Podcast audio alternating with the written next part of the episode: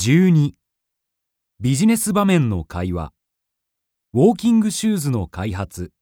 1今度ミズノから軽くて疲れない靴が発売されるとか。軽量化という業界の流れに沿って新製品が開発されていますからね。我が社もウォーキングシューズにかけては実績がありますが違った視点で開発しないことには新しいお客さんは獲得できないですよねウォーキングシューズというと見た目より歩きやすさを重視しがちですけど女性としてはやっぱり買う時の決め手はデザインですね。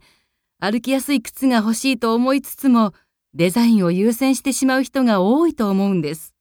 女性ですからね。